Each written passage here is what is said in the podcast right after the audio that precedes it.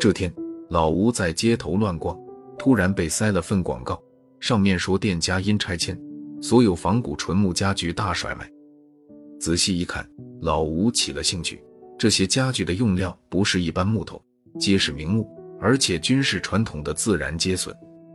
第二天一早，老吴就出门了，来到甩卖地点。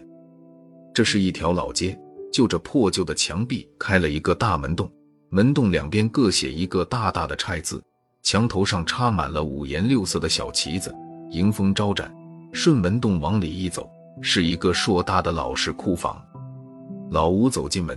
迎面就来了一个瘦瘦的年轻男人，男人约莫三十来岁，小眼睛，中等个头，其貌不扬，却给人一种精明又利索的感觉。大哥，看看了，没剩多少了，再过三四天，这里就要清场了。年轻男人说的是南方话，随手递给老吴一张名片。老吴一看，这人名叫宋吉祥。老吴打眼一看，房子很大。满满当当的摆着家具，上面落满了厚厚的灰尘，有的家具已经包装好了，上面写着名字，显然是已经售出了，有待运输。三面墙上都写了“拆”字，迎面墙上挂着红色的巨幅标语，上面写道：“汇累赔本，我要回家。”另两面墙上也有类似的标语。店里稀稀拉拉的有几名顾客在东瞧西看。宋吉祥拍着一个书橱。对老吴说：“好东西，大哥，和白送一样了，不要会后悔的。”说实话，老吴在识别木头方面是外行，但他非常喜欢仿古家具那种古色古香的品貌。见老吴犹豫，宋吉祥指点他看家具上那传统的接榫和木钉，确实不假。最后，老吴买下了两个檀木花架。过了几天，老吴的朋友大张来他家做客。老吴就向他显摆那两个檀木花架。大张是木匠出身，开一家经营根雕的店铺。他打眼一瞧，随口说：“什么檀木？水曲柳堤，错不了。”老吴不由得泄了气，但想想也没花多少钱，也就没放在心上。两个月后的一天，老吴路过宋吉祥的家具店，见那店还没拆，他突然明白了，这不过是在做拆的文章，以此来促销。他想了想，也没去退掉那两个花架。花架的样式他还蛮喜欢的。一晃半年过去了，一天，老吴看报纸时发现，随报纸加来了一份广告，内容是因拆迁而甩卖玉器。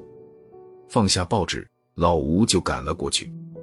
玉器店又在偏僻地段，墙壁上写有几个捐着的“拆”字，一幅红色标语挂在店门上，写着：“响应政府拆迁政策。”保本处理所有物品。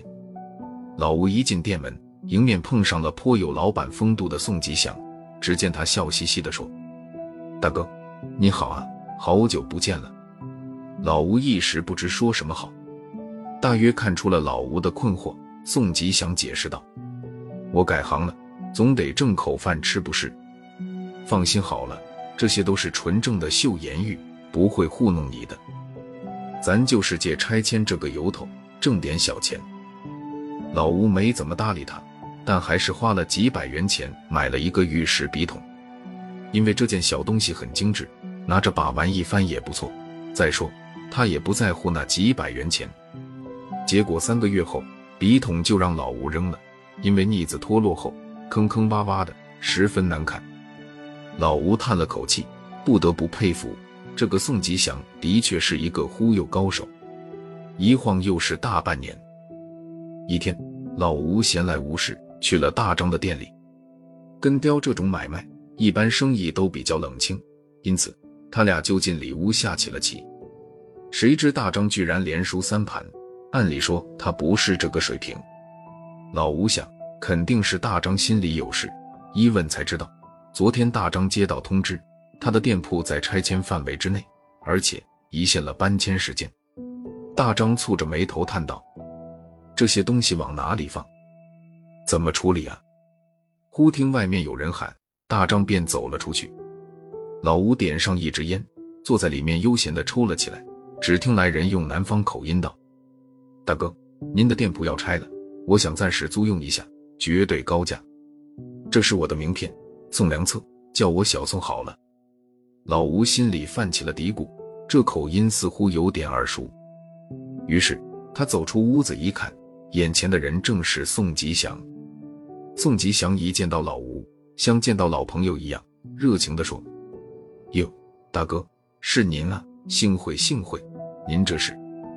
老吴苦笑一声，觉得不解气，就说：“梁泽兄弟，你来晚了。”这个店我已经租下了，正在策划呢。宋吉祥转动两下眼珠，说道：“不可能，大哥，您做不了这一行。怎么见得？”宋吉祥狡黠一笑：“因为您是个好顾客，好顾客是做不好生意的。还是把店租给我这个好卖家吧。”